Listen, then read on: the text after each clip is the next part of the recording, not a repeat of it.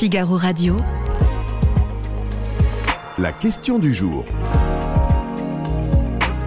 Thibaut Gauthier.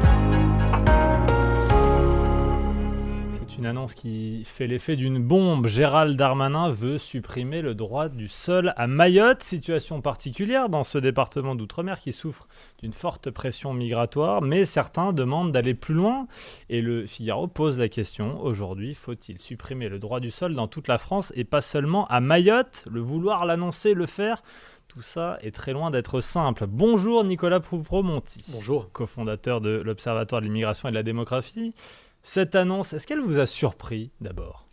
Bah, ce qui est certain, c'est que le gouvernement a en ligne de mire depuis plusieurs mois maintenant la situation à Mayotte. On sait Oui. qu'au printemps dernier, au mois d'avril notamment, euh, l'opération Wambushu, qui a consisté euh, en une tentative de, de délogement d'un certain nombre d'étrangers en situation irrégulière, Mhm. a démobilisé beaucoup d'effectifs policiers sur place. Euh, des annonces sur le thème de la nationalité étaient entendues. Elles étaient demandées Oui. par les élus de Lille et notamment par les deux parlementaires de Lille. Donc en la matière, il n'y a pas de surprise fondamentale. Il y a évidemment une volonté de communication du gouvernement à ce sujet, à destination du public mahorais, mais aussi sans doute d'un public métropolitain qu'on sait euh, concerné par les questions d'immigration. Alors je transforme un peu ma question. Est-ce qu'elle vous a surpris de la part de ce gouvernement d'Emmanuel Macron? Bah, ce qui est surprenant, euh, c'est que le gouvernement d'Emmanuel Macron euh, a euh, mis de côté dans Mhm. le, ce qui devait être le grand œuvre législative de son quinquennat sur l'immigration, c'est-à-dire la loi immigration qui a Bien été sûr. adoptée il y a quelques mois, a mis de côté les sujets liés à la nationalité, c'est-à-dire qu'il n'y avait rien dans le texte du gouvernement à ce propos. Oui. Euh, et là, le ministre de l'Intérieur se rend dans un département français pour expliquer que le droit du sol euh, est un facteur d'attractivité puissant, un facteur d'attra- d'attractivité migratoire non désiré, Oui, oui, ce qui soulève évidemment une question, euh, je veux dire, purement logique. Ce qui est vrai à Mayotte est-il vrai en métropole? Et en vérité, la France, par son droit de la nationalité applicable sur l'ensemble du territoire, euh, a effectivement un élément d'attractivité majeur qui le distingue notamment d'autres pays européens. On va en parler évidemment de cette attractivité possible de, du droit de sol. Vous allez nous expliquer pourquoi vous le Mm. pensez. Mais d'abord, Mayotte. Alors, il faut expliquer que c'est un département qui, donc, je le disais, subit une forte pression migratoire. Un habitant sur deux est étranger à, à Mayotte. Euh, on, tout- on tente un peu, un peu tout euh, là-bas depuis euh, quelques mois. Et le droit du sol était déjà réduit. hein. Effectivement, pas la révolution copernicienne qui, Mm. qui est présentée depuis 2018. Il faut avoir, puisque 2018, à Mayotte, contrairement au reste du territoire national, il faut avoir au moins un parent en situation régulière depuis trois mois pour prétendre bénéficier de ce qu'on appelle le droit du sol à, à sa majorité. Mais il faut dire que la situation mahoraise euh, Oui. se singularise par le caractère de saturation migratoire absolue euh, qui la caractérise. La population de, de Mayotte a doublé en l'espace de 20 ans, Oui. ce qui est essentiellement lié à l'immigration, d'abord du fait des flux migratoires eux-mêmes, pour l'essentiel en provenance des Comores, même Oui, si qui on voit à aussi- 70 km. Absolument, Mhm. même si on voit aussi d'ailleurs de plus en plus d'immigrés originaires d'autres pays Ah africains qui passent par les Comores pour arriver à Mayotte.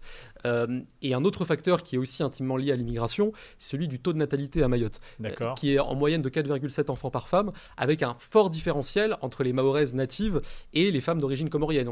C'est 3,5 contre 6. C'est Ah ce oui. qui fait par exemple que Mamoudzou est, est la plus grande maternité de France. Et donc on se retrouve dans un département où euh, environ la moitié de la population est de nationalité étrangère. Et parmi cette population de nationalité Nicolas Pouvremonti, cofondateur de l'Observatoire de l'immigration, qui nous aide à répondre. Mayotte, vous dites oui, vous dites non. On découvrira dans un instant ce qu'en pensent les internautes du Figaro. Euh, on va parler plus précisément, on va rentrer dans la technique du réalisé. Euh, en gros, tous les étrangers régularisés à Mayotte pourront désormais venir en métropole, alors que ce visa l'interdisait. Mhm. Est-ce que finalement, vous me dites qu'il y a des Comoriens, mais aussi des euh, personnes d'autres des pays, Congolais, des Rwandais, des Malgaches. euh, Est-ce qu'ils vont encore plus venir à Mayotte, si je veux dire, parce que désormais, cela leur ouvre les portes de la métropole. Bah, à mon sens, cette annonce faite par le ministre de la fin des visas territorialisés Oui. et des titres de séjour territorialisés C'est à un peu Mayotte, technique, mais c'est ça C'est- que ce- je ce qui- comprends. ce qui Moi, je suis pas un spécialiste. pour expliquer vous, en mais- quelques mots, ce sont Oui. effectivement des visas et à Mayotte ne pouvaient pas se rendre librement C'est dans un département français de métropole. On va supprimer ce critère de ressort territorial restreint euh, pour ces titres. Euh, et à mon sens, c'est vraiment l'annonce politique majeure du ministre, bien plus que Ah oui. euh, sa réforme du code de la Ah, nationalité. donc vous êtes en train de ce me dire que Mayotte. cette annonce, qui semble être un coup de barre à droite, supprimer le droit du sol, elle est largement compensée par un, un coup de barre à gauche, et cette fin du visa Bah, territorialisé. plus qu'un coup de barre à gauche, il s'agit d'une stratégie d'ailleurs assumée par le gouvernement Oui. qui consiste à essayer de diluer le, problème- le problème migratoire qui Mhm. se pose à Mayotte en le transposant en métropole, où évidemment le, le territoire et la population sont, sont plus larges. Euh, ce qui pose évidemment euh, deux grandes questions. D'abord une question de principe, Oui. euh, le consentement des populations métropolitaines. On sait aujourd'hui que les Français sont entre deux tiers et trois quarts a estimé qu'il y a déjà trop d'immigration en France. Et de fait, l'an dernier a marqué un record absolu en matière d'immigration légale en France métropolitaine, que ce soit sur les titres de séjour et sur les demandes d'asile. Le gouvernement prend le risque, conscient ou non, de créer une espèce une porte d'entrée vers la France métropolitaine et vers le continent européen.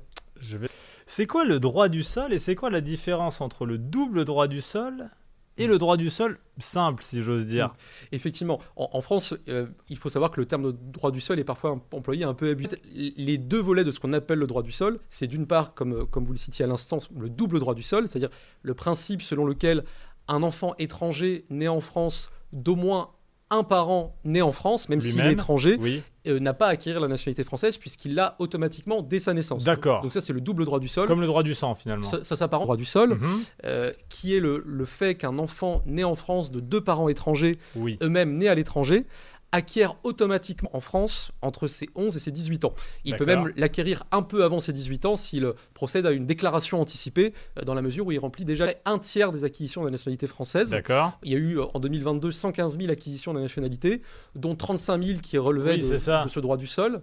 Euh, et d'ailleurs, il est intéressant de noter que la majeure partie des acquisitions de la nationalité relève plutôt des naturalisations par décret, c'est-à-dire de décisions qui sont vraiment politiques. La naturalisation par décret, elle peut, elle peut être Hmm. octroyée à un étranger qui réside depuis au moins 5 ans en France et qui remplit un certain nombre de critères fixés par la loi. mais alors, justement, alors, ça concerne, pardon, mais Mm. très peu de personnes. Bah, en, en- Ce droit du sol, euh, dans les faits. en cumulé, ça représente euh, un, un nombre conséquent parce que Bah, si je- on prend Vous me dites 35 000 par an, Oui. dont euh, certains qui le sont par décret. Donc, c'est vraiment très peu. Alors, ceux, qui le sont par décret, c'est une autre catégorie. D'accord, Sur les 115 000, il y a Donc- 60 000 naturalisés par décret et d'accord. 35 000 sous le registre du droit du ça sol. concerne. Oui, j'ai à peu près ces Ouais. chiffres. 30 000 personnes, ça dépend un peu les années. Ça, ça dépend de ce qu'on Euh, compte, 30 000 effectivement. personnes par an environ. Mais euh, ça servirait vraiment à quelque chose de supprimer le droit du sol 30 000 personnes. En- en De fait, gens qui sont en France depuis déjà 18 ans, de fait. ça pose deux questions. Ça pose une question de volume qui peut être restreint Oui. sur une année, mais qui en cumulé représente quelque chose de significatif.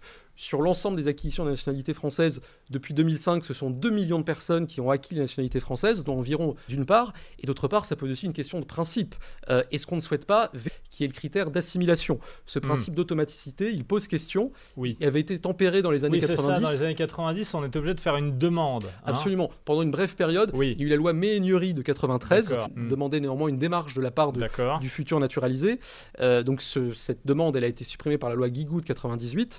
Euh, mais même si on en revient à un simple système de naturalisation par décret qui représente aujourd'hui la majeure partie des acquisitions Oui. de nationalité, il y a une question véritable sur compte à ce sujet en 2015 qui expliquait que l'entretien d'assimilation, qui est toujours présent dans la loi pour ces naturalisations qui sont les plus nombreuses, se résume le plus souvent à un entretien administratif de 15 minutes où on pose des questions euh, purement formelles. Oui. Donc en vérité, c'est tout notre système d'acquisition de nationalité française qui mérite d'être interrogé. Moi, je suis pas un spécialiste, mais Mm. je vois les chiffres me font pas tomber de ma chaise. Vous voyez ce que je veux Mm. dire 30 000 par an. Je comprends que vous voulez aller plus loin et les réformer de manière générale.